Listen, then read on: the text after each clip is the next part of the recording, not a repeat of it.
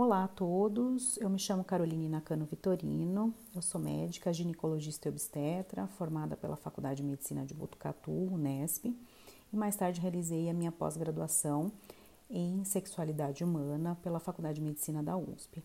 Queria muito agradecer a vocês do Medfulness, especialmente ao Augusto, pelo convite é, e um convite à reflexão né, sobre as questões da nossa formação médica em relação à humanização. Isso é um convite muito importante para que todos nós, médicos e vocês, graduandos em medicina, reflitam né, como, como que a gente quer pensar o futuro da medicina, né, como que a gente quer uh, modificar talvez o modelo vigente né, de atendimento, né, de empatia ao paciente, de solidariedade, de prestação de um serviço que seja eficiente, que possua, que possua técnica, que possua ciência, mas que principalmente nos humanize, porque precisa começar conosco, né? Os pacientes esperam isso de nós, né? Eles esperam do médico, né, daquela pessoa, daquela figura que ainda possui um respeito, quase um endeusamento, uma atitude humana, uma atitude acolhedora, uma atitude de, de escuta, né? Um lugar ou aquela pessoa que está ali na minha frente, que se formou, que tem anos de graduação, tem anos de formação, é, tenha um olhar e um cuidado comigo que estou doente e que estou precisando de um atendimento, ou então estou querendo esclarecer algumas dúvidas. Né? É, eu vou dividir um pouquinho com vocês a questão da Carol antes uh, de, de ser uma estudante de medicina, da estudante de medicina e depois da médica que foi realizar a pós-graduação, né? Como é que a sexualidade chegou para mim uh, dentro do consultório. Bom, eu acredito que todos nós, eu acredito que como vocês também, quando a gente idealiza fazer a faculdade de medicina, a gente entra né, com muitos sonhos, com muitas expectativas em relação como que vai ser essa minha longa jornada, né, como estudante. E depois, né, obviamente, como que vai ser a minha vida como médico, como qual vai ser a escolha que eu vou fazer na minha, na minha especialidade, enfim. É, são muitas as expectativas, uh, o nosso idealismo em relação à possibilidade de cura, a possibilidade de salvar vidas, a possibilidade de realizar tratamentos extremamente tecnológicos, né? Porque afinal de contas a nossa ciência médica ela anda em, em uh, paralelo com a ciência tecnológica que exige aí conhecimento de física, biofísica, engenharia, né? Farmacologia, né? E hum, ao longo dos anos da faculdade de medicina, a gente vai vendo que hum, todo esse idealismo ele vai se desconstruindo, porque a gente vai perdendo, é, talvez, hum, porque a gente vai enxergando que muitos dos tratamentos, né, muito das, das muito do que, daquilo que a gente aprende é focado na doença, na patologia, na coisa que já não tem muito que se resolver. A gente vai tomar ciência que a gente estuda doença, que a gente não estuda saúde, né? É, que a gente está diante de uma medicina muito mais tratativa do que uma, uma medicina preventiva. E tudo isso faz com que, de certa maneira, a gente é, é, se desestimule ou talvez é, crie barreiras né, com os nossos sentimentos. Uh, a gente vai se vai colocando um escudo né, ao, ao nosso redor para também é, para também não sofrer ou sofrer menos com a dor do outro, né? Ou talvez vou colocar entre aspas aqui, achar normal, né, entre aspas, uh, lidar com o sofrimento, né? Mas a gente sabe que não é, até porque nós somos humanos, né? A gente sabe que não é fácil lidar, né? É tanto que a gente, a gente também sabe o, o número né, grande de alunos de medicina que não aguentam, né, que não suportam lidar com essa dor é, humana, que não, que não acham um caminho para uma conversa, por um tratamento psicológico e acabam fazendo uso de, e abuso de substâncias é, e até mesmo uh, atentam contra, contra a própria vida.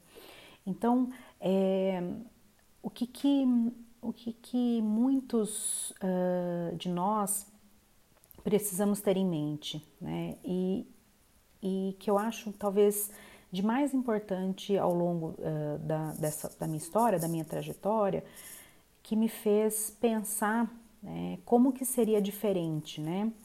É, a gente vê muitas vezes os colegas mais rígidos, a gente vê um, um, um colega formado mais velho que tem uma postura é, firme, que muitas vezes é muito elogiado por isso ou por aquilo. É, tem um, você sabe que a pessoa tem centenas de formações, tem diplomas, né? Tem, enfim, uma série de, de uma construção de uma formação extremamente importante, mas que é, muitos de nós não, muitos deles também não cuidam de si para conseguir cuidar do outro, né? Parece clichê isso que eu estou falando, mas é extremamente importante. O paciente, a pessoa que está diante de nós, ele não quer só estar tá diante de nós, ele quer que nós estejamos ao lado deles. Eles querem que a gente dê suporte e a gente só consegue estar tá nesse lugar de dar suporte se a gente está conseguindo também levar a nossa vida com suporte, né? É, o paciente, para ele não interessa quando, de onde você veio, não interessa se você tem é, é, especialidade A, B, C ou D, né? Para ele importa que aquela figura que é endeusada, aquela figura que estudou, ela tem um pingo de empatia na hora que eu estou contando um problema para ela ou simplesmente estou vindo ao consultório porque eu não tenho com quem conversar. E a gente precisa adotar um lugar de escuta. Eu acho que o principal dentro da humanização é ter um lugar de escuta. E quando eu falei do modelo vigente, eu falei, eu estou falando não só da nossa formação, mas eu estou falando também da forma quando a gente, do momento em quando a gente chega no mercado de trabalho e a gente vai estar diante de coisas que nós não aprendemos na faculdade, que são todas questões de gestão, questões de lidar com planos de saúde, de a gente uh, lidar com a imagem, né, com a nossa possibilidade ou não de propaganda com a nossa hum, ética dentro daquilo que está no código de ética médico. Então, é, quando eu me refiro a isso, eu me refiro que a gente, a gente entra no mercado de trabalho uh, tentando se proteger, né? ainda mantendo a filosofia da proteção, sendo que é, e aí a gente se fecha em grupos, né? É, para que a gente tenha um atendimento é, possível né? e um retorno financeiro possível dentro desses atendimentos. E isso nos dá uma, nos faz, né? Faz com que a gente tenha uma qualidade de atendimento muito ruim. E aí a gente perde esse principal lugar, que é o nosso lugar, que é o lugar de escuta. Muitas vezes a gente não vai saber é, solucionar o problema do paciente, muitas vezes a gente vai encaminhar o paciente, mas o paciente vai se lembrar da gente como aquela pessoa que é, soube me dar conforto no momento em que eu precisava. Né? nem sempre, eu acho que tem que ficar muito claro para a gente que nem sempre, por mais que a gente tenha essa posição da pessoa que precisa resolver algo, que precisa saber do diagnóstico, que precisa, ao fazer o diagnóstico, também é, solucionar o problema no sentido de achar o tratamento. Mais do que isso, a gente tem que saber estar e ocupar o lugar de escuta. O paciente espera isso da gente, né? E hum, eu acabei indo fazer sexualidade humana exatamente por isso, porque durante os meus nove anos de formação como médica, seis anos e três anos de residência médica, eu estava diante de pacientes com queixas sexuais. Eu fui atuar no consultório logo que saí da, da, da residência médica e eu estava diante de pacientes com queixas sexuais, das quais eu nunca tinha ouvido falar sobre tratamento ou qualquer tipo de intervenção que tirasse essa mulher desse desconforto ou desse possível diagnóstico de disfunção sexual. É, isso me chamou muita atenção porque, afinal de contas, o ginecologista é o médico que vai ver a mulher nua no seu consultório, ele vai palpar mamas, nós vamos tocar o órgão genital, nós vamos tocar a vulva, nós vamos é, é, introduzir um espéculo dentro de um, de um órgão genital, do órgão genital feminino, e vamos colher exames e muitas vezes a gente nem sequer questiona se a vida sexual dessa paciente está satisfatória, né? Então, um, e a gente se depara com queixas sexuais, não sabe muitas vezes resolvê-la, resolvê-las e usamos frases uh, dentro daquela, daquela um, retórica que eu disse para vocês de que a gente tem que dar uma resposta para o paciente. É, quantas vezes né, a gente não ouviu frases do tipo relaxa e goza, toma um vinho que passa, ao longo do tempo você se acostuma com essa dor uh, na penetração. E tudo isso foi chamando muito a minha atenção, né? E eu falei, isso não, não pode ficar assim, né? As pacientes, não é normal sentir dor na relação sexual, não é normal uma paciente jovem de 35 anos estar sentindo falta de desejo sexual, né?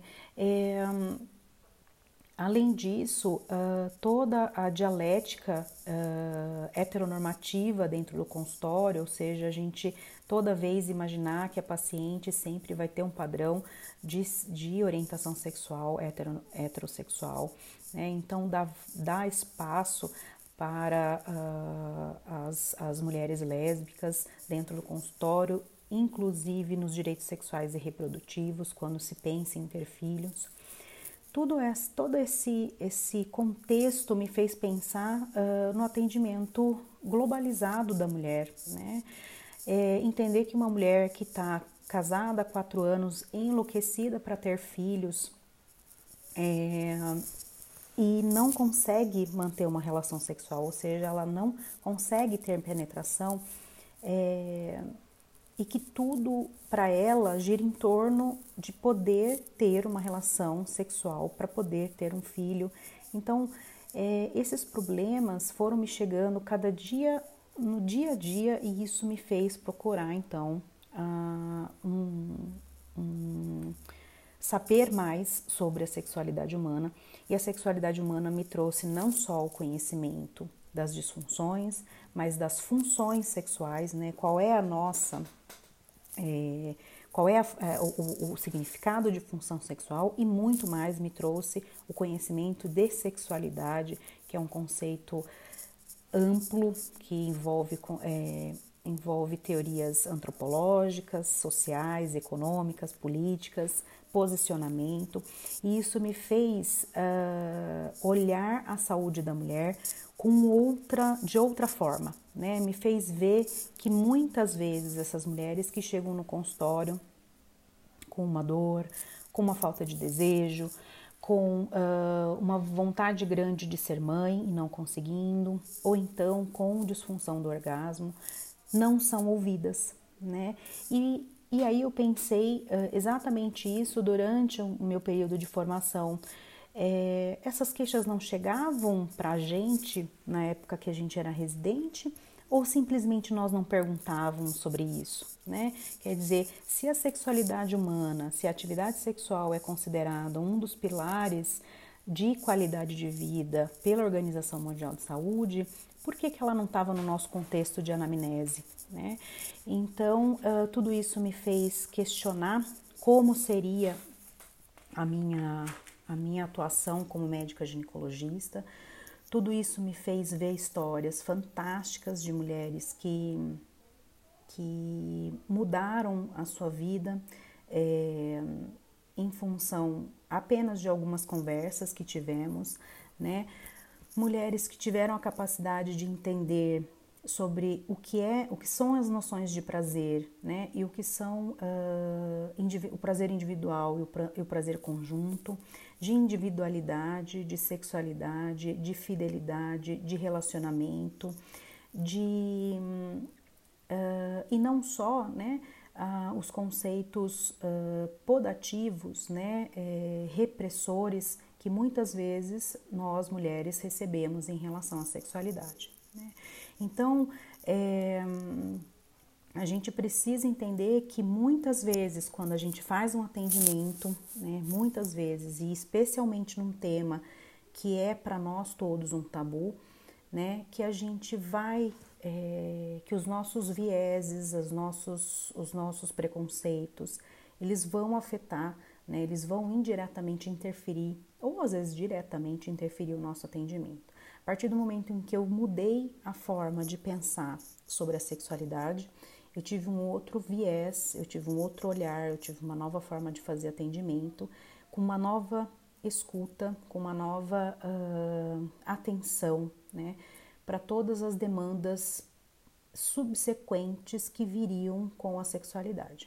Então, a sexualidade me trouxe a oportunidade de olhar essa paciente no seu contexto geral, né? Como que é, quem é essa mulher que está diante de mim falando que está com perda da libido, né? Que idade que ela tem, né? Qual é, quais são os objetivos dela em relação à prática sexual? É, é uma coisa que é uma cobrança dela, uma cobrança do, da parceria, né?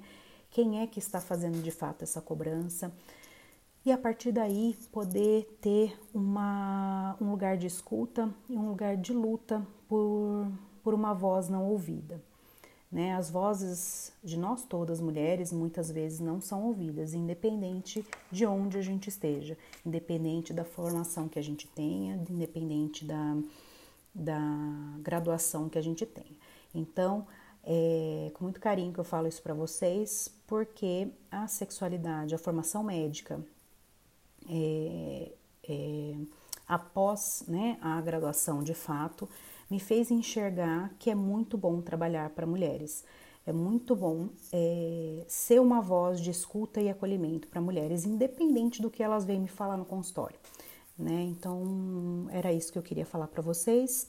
Eu espero que vocês uh, também repensem né, esse olhar vigente, esse modelo vigente que a gente tem hoje. Sempre quando tiverem de frente no paciente, imaginem que por trás daquela queixa pode ter muitas outras coisas uh, envolvidas naquilo e que nem sempre a queixa é de fato orgânica. Às vezes pode ter um, um componente psicogênico muito grande que faz com que a paciente ou o paciente nos procurem tá ok? Estou à disposição de todos para dúvidas, é, comentários. Uh, eu tenho Instagram, que é arroba doutora Caroline Nakano, e fico à disposição de vocês. Agradeço mais uma vez de coração essa oportunidade. Um grande beijo.